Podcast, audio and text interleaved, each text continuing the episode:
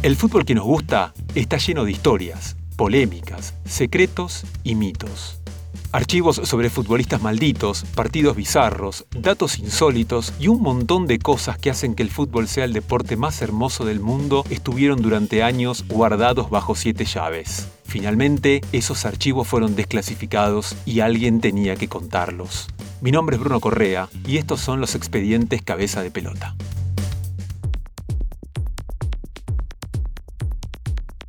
Hola, hola, hola a todos, todas y todes, ¿cómo andan? Sexto episodio de Cabeza de Pelota.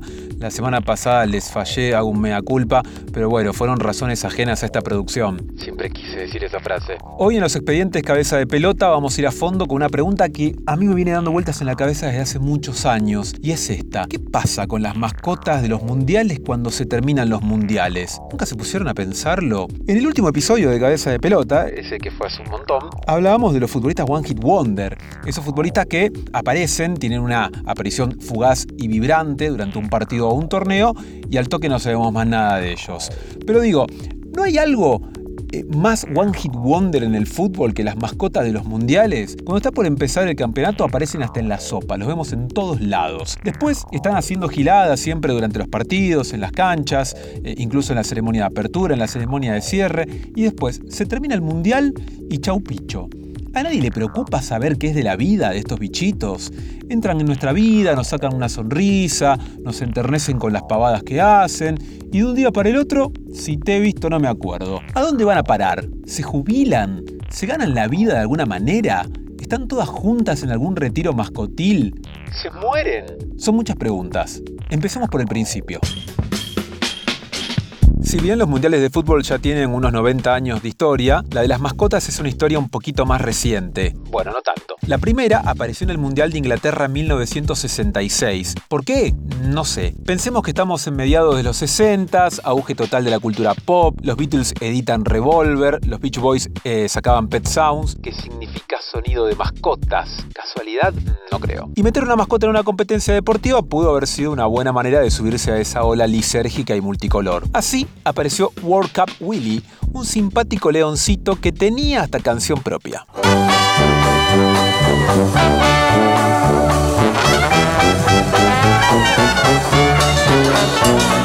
There's a football fella, you all know his name. And the papers tell us he's in the Hall of Fame.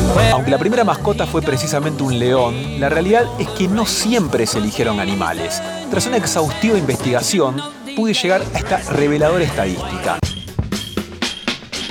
Son 14 los mundiales que tuvieron mascotas. El total de mascotas, sin embargo, da 18. Es que hubo 3 mundiales que tuvieron más de un personaje. De esas 18 mascotas, apenas 7 fueron animalitos. Willy en Inglaterra 66, el perro Striker en Estados Unidos 94, el gallo Futix en Francia 98, el león Goleo Sexto en Alemania 2006, el leopardo Sakumi de Sudáfrica 2010, el armadillo Fuleco de Brasil 2014 y el reciente lobito Sabivaca de Rusia 2018. Increíblemente, hubo cuatro mascotas humanas. Juanito en México 70, Tip y Tap en Alemania 74 y Gauchito de Argentina 78. En Corea-Japón 2002 hubo tres extraterrestres rarísimos, Ato, Kaz y Nick. Dos mascotas se trataron de alimentos, la naranja Naranjito de España 82 y el agil putaparió Piqué de México 86. Hubo una pelota llamada Pilie que acompañaba al león goleo sexto en Alemania 2006 y un coso llamado Chao en Italia 90.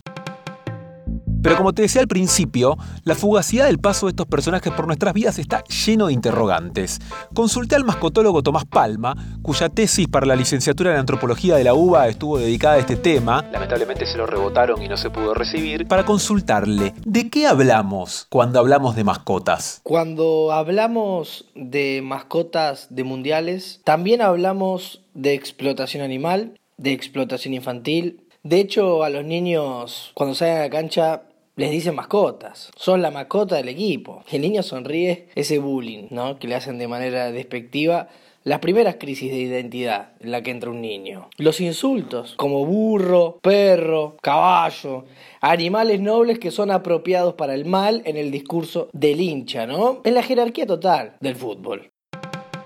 Aprovechando la posibilidad de contar con un experto en el tema, le consulté sobre el después de las mascotas. Lamentablemente, no hay buenas noticias. Pocas de ellas han logrado sobrevivir al ocaso y al olvido. Algunas intentaron seguir ligadas al espectáculo y al entretenimiento. El Mundial 90 tuvo una estructura geométrica eh, moderna que parecía un jugador de fútbol. Y esa estructura geométrica moderna terminó en, los estudios de la RAI, que lo usaron para algunas escenografías de, unos noticieros, pero la verdad que no agarpó mucho. Algo parecido pasó con Tip y Tap, que eran... Eh, Tip y Tap fueron las mascotas del Mundial de Alemania 74, que intentaron hacer un, dúo de, de humor. Dijeron, bueno, Tip y Tap, somos Tip y Tap hagamos teatro, probaron con stand-up, eh, hicieron karaoke, fueron pasando por todas las ramas pensando que porque eran mascotas podían pegarla, eh, pero nunca dejaron de, ser eso que eh, está al margen de lo protagónico, ¿no? ¿no?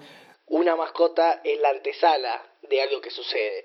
Y ellos nunca llegaron a suceder, fueron siempre la antesala. Tip y, Tap, de hecho se armaron TikTok, y ahora ya, ya están grandes ellos, que llama TikTok y TikTok, como que quisieron jugar con eso, la verdad que no les anda para el orto, ¿eh? Otras estuvieron ligadas a los excesos. La mascota del Mundial de España 82 era una naranja, que es un fruto característico ahí de ciertas regiones de España, de Valencia, de Murcia. Y esa noche cuando Italia sale campeón, eh, Marco Tardelli y Antonio Cabrini agarran la, eh, la naranja, eh, la mascota, y la meten en el vodka, porque era una noche de festejos y terminan todos con el culo para arriba. Pasa mucho esto de, ciertas mascotas, eh, pasó con Juanito y, con Piqué, que fueron mascotas mexicanas, que tienen excesos muy altos para la edad que tienen, porque son muy expuestas, eh, su, su, figura, su imagen, y les pasa un poco lo que le pasó al de mi pobre angelito, ¿no?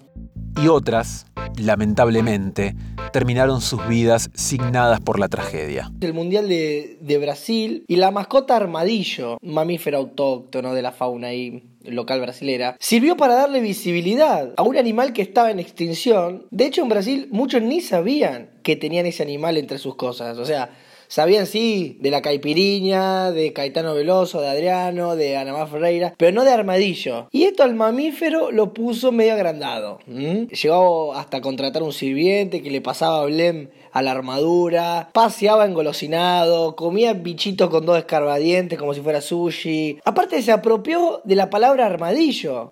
Porque armadillo es el nombre de la especie. Es que es, como que a un perro le digan perro, perro, perro no. No, no, un perro se llama Brunitus, Catriel, Micho. Así que Armadillo terminó sus últimos años muy fanfarrón, como un pitón ardiles de excesos, que hicieron que terminara panza para arriba en un infarto eh, en una noche de tenedor libre de grillos. que tuvo? Vaya este podcast como homenaje a esas queridas mascotas, a las que admiramos y amamos durante 30 frenéticos días llenos de fútbol y emociones, pero las que condenamos al más ignominioso olvido cuando todo termina. Especialmente quiero saludar a Futix, el gallito de Francia 98, mi mascota preferida. Todos los domingos te mando por mail un newsletter con las mejores historias, curiosidades, entrevistas, videos y mucho más del fútbol que nos gusta. Suscríbete en www.medium.com barra cabeza de pelota. El primero puede que te llegue como spam, así que por las dudas, chequealo. Y así llegamos al final del sexto episodio, amigues. Espero que lo hayan disfrutado mucho como yo disfruté de hacerlo. Le quiero agradecer mucho a Tomás Palma, un amigo y un talentosísimo actor que pueden encontrar en sus redes sociales haciendo un millón de cosas súper divertidas. Hasta la semana que viene. Cuídense y quédense en casa.